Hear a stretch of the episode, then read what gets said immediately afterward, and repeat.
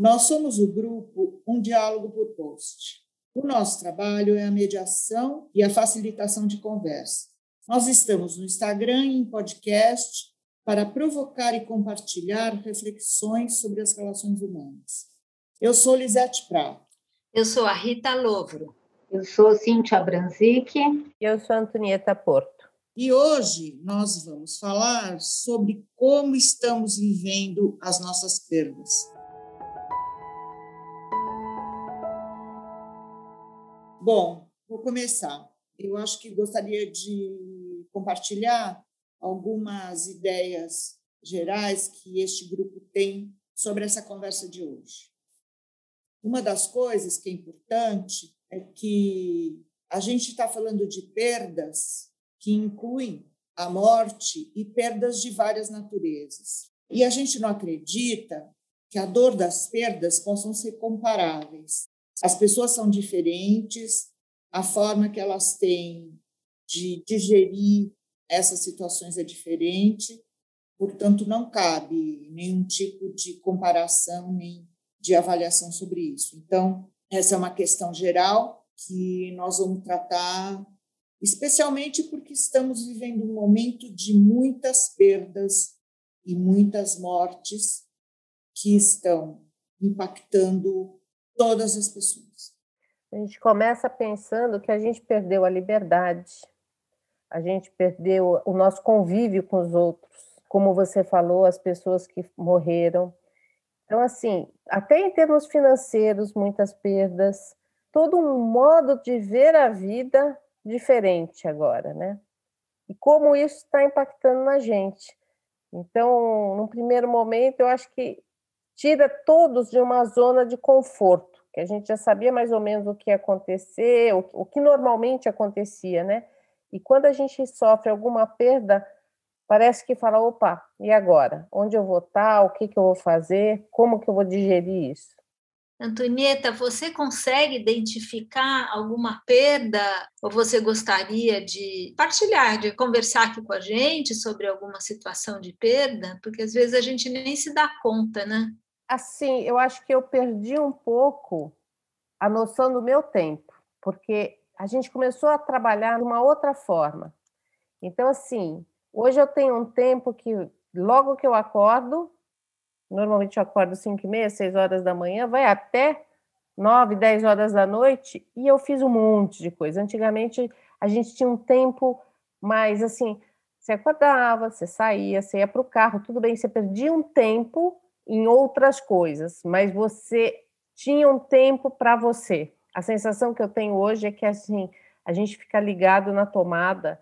Então essa é uma perda que eu estou sentindo, um pouco da minha individualidade, do meu tempo para mim mesma, porque eu acho que eu acabei fazendo mais coisa do que eu dava conta, né?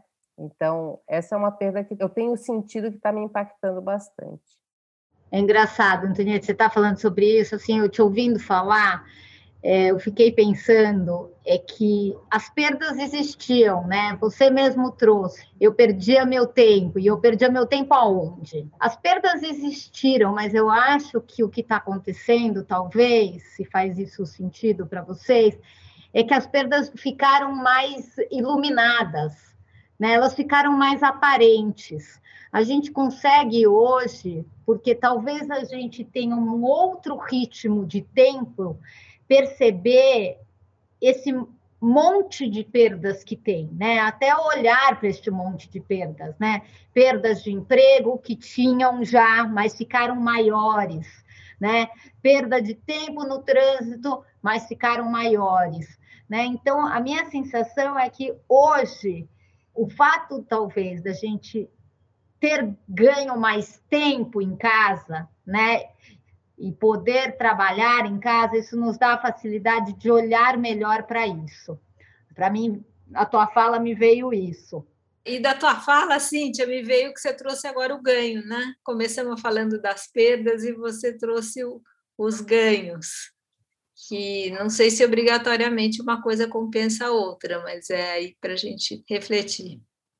Eu tenho tido perdas grandes, perdas de pessoas próximas, queridas, e que me colocam num lugar meio de vácuo, porque a pessoa morre e ela desaparece. Então, fica difícil realizar a perda. E acho que isso que você falou, Cida, o grande número de mortes, né? A morte hoje é uma coisa muito visível, muito palpável, mas ainda são mortes anônimas. Algumas são mortes de pessoas que a gente conhece. E aí, quando alguém mais conhecido, mais destacado, que tem nome nacional, etc., morre, isso cria uma comoção generalizada, como se a comoção por essa morte fosse simbolicamente a comoção por todas as outras mortes. Então, eu, assim, sem querer ser sombria, mas sendo, eu acho que a gente vive um espectro da morte muito próximo. Eu tenho sentido isso. Eu tenho sentido que esse ambiente destrutivo em termos de combate à pandemia, por exemplo, cria um, uma sensação assim de falta de horizonte, de falta de perspectiva, todas as embolações para a gente poder ter a vacina. E, ao mesmo tempo, eu tenho a impressão de que muita gente mais velha e doente acho que perde o gás um pouco. Então, eu também tenho visto mortes por outras doenças acontecer com muito mais frequência do que eu percebia antes. Agora, eu acho que a gente, ao mesmo tempo em que está vivendo muitas perdas, a gente está vivendo a gestação de alguma coisa nova, porque tudo mudou em volta da gente. As lojas fecharam, os restaurantes fecharam, é uma transformação por conta das circunstâncias que altera até nossa sensação de espaço e tempo, né?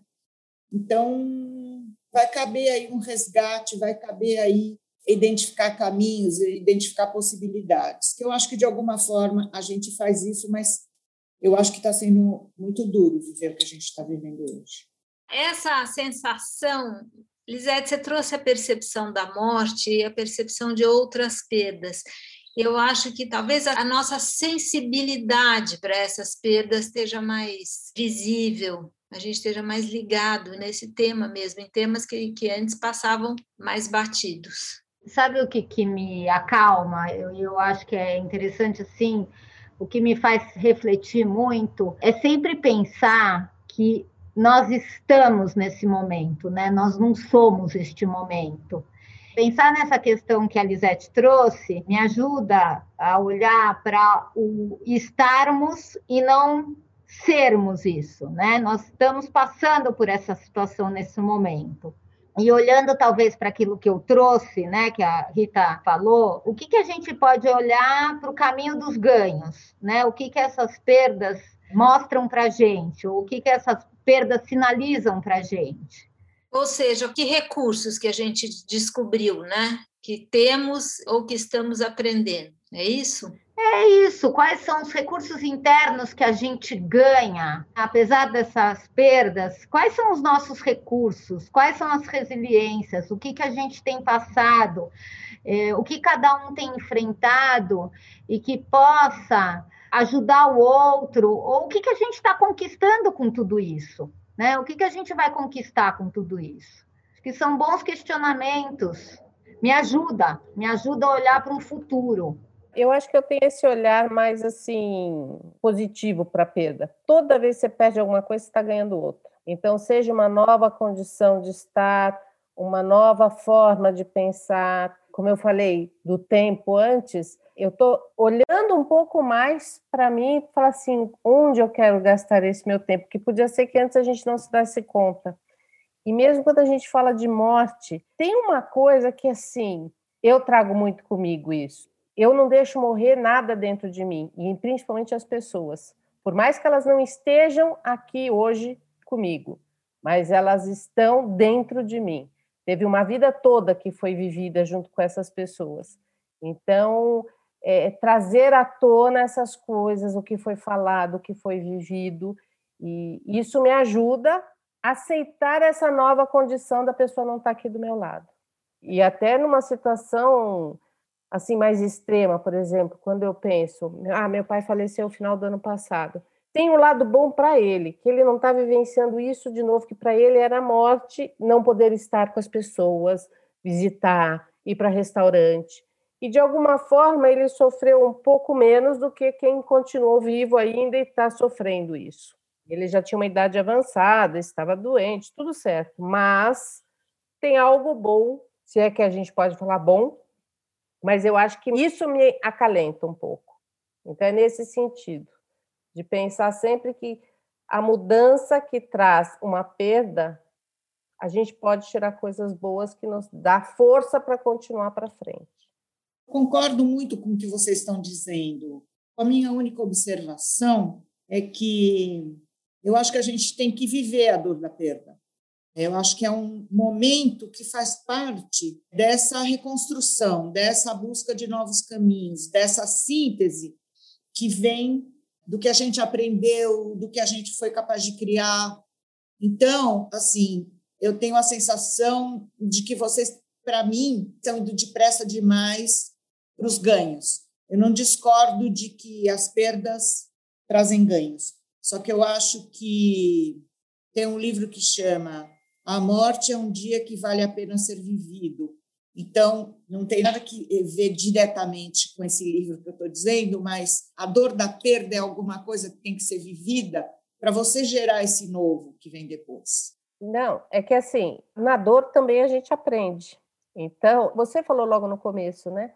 Que assim não tem uma comparação e não tem uma única forma de sentir. Então cada um tem o seu tempo, sim, de sentir essa dor dessa perda, seja ela pequena, seja grande. O que eu digo é que sempre, até nessa dor, a gente tira algo de bom para gente. Nesse sentido que eu falei eu estou pensando na palavra ganho, talvez não seja essa palavra que eu senti quando vocês falaram, agora a Lisete falou da importância de viver o luto, que eu também sinto que tem, cada um tem o seu tempo, claro, suas necessidades, mas eu não estava pensando exatamente em ganhos, mas assim, talvez com essa época de agora, com essa nossa sensibilidade nova para esses assuntos, com a percepção das perdas e tudo mais, talvez a gente reconheça coisas novas, não sei se é ganho, mas reconheça partes da gente, aspectos importantes que a gente não validava tanto e que agora a gente está disposto a bancar. Não, eu tenho isso também.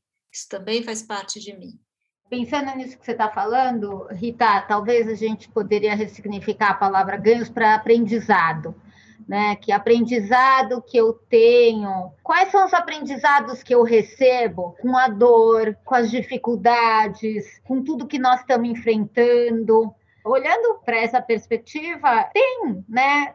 Por mais difícil que seja, a gente sempre está aprendendo. Todo dia a gente aprende alguma coisa se a gente está aberto para isso. A situação também nos oferece isso, nos oferece ter um olhar de aprendizado. Então, é isso, acho que é, é bonito esse tema, acho que é bonito, é sensível. Né? Nós não estamos aqui para ficar comparando se a perda de um é maior do que a perda de outro, não é esse o, o propósito dessa conversa. Né? Eu acho que talvez muito mais do que perdas é o que a gente aprende com elas, né? o que, que a gente tem de oportunidades para olhar para ela. Né? E olhar, e olhar aquilo que a Lisete falou, não é se esconder delas, é olhar, é passar por elas, para que a gente possa entrar em outra etapa, talvez de forma diferente. Se eu fico pensando quando eu digo isso, eu não fico só pensando em quem perdeu uma pessoa, mas eu fico pensando em quem está desempregado, por exemplo. O que, que disso que a gente está falando toca aquele que está vivendo neste momento um desemprego, uma falta de condições para levar a vida como levava antes, Olha, isso sem falar na população empobrecida, que está passando fome, que aumentou de tamanho. Então, são muitas perdas que se vive neste momento sem ainda ter uma luz no fim do túnel. Então, é nesse sentido que eu acho que, com certeza, quem superar essa situação vai poder elaborar novas perspectivas ou não, mas me toca muito a ideia de quem está vivendo isso neste momento e que ainda não conseguiu visualizar a luz no fim do túnel. É nesse sentido que eu gostaria de saber dizer alguma coisa para essas pessoas e estou sentindo que não é fácil. Estou sentindo que é muito difícil. Você falar para quem está sem esperança, para quem está sofrendo situações muito limites, né?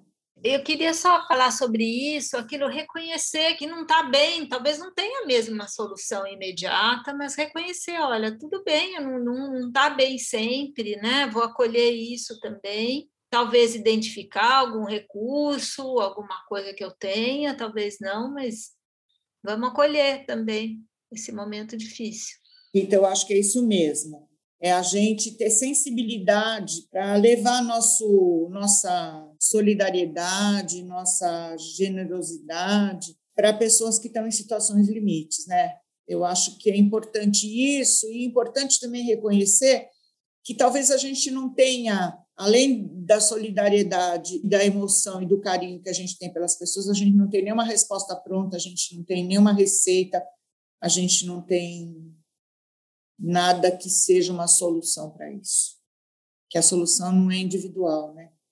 Então, na nossa prática, né, a gente acredita que, às vezes, o simples fato da gente ouvir, muitas vezes sem ter que dizer para a pessoa que a gente entende ou que a gente compreende, pelo fato da gente não estar tá passando o que ele passa, talvez só o simples fato da gente estar tá pronta para ouvir e para acolher a dor do outro, isso possa ser um caminho, né?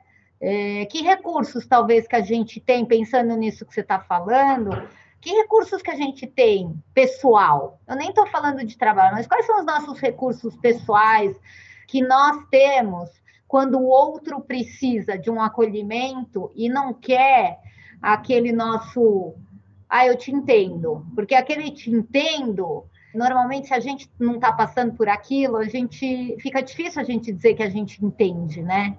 Na verdade, a gente nunca, por mais que a gente tente, a gente não vai entender o que o outro está passando. O máximo que eu posso falar é, ó, tô aqui do teu lado. Que daí vier, vamos embora junto. Mas assim, entender, entender, por mais que ele explique, é só a gente passando pela pele para saber.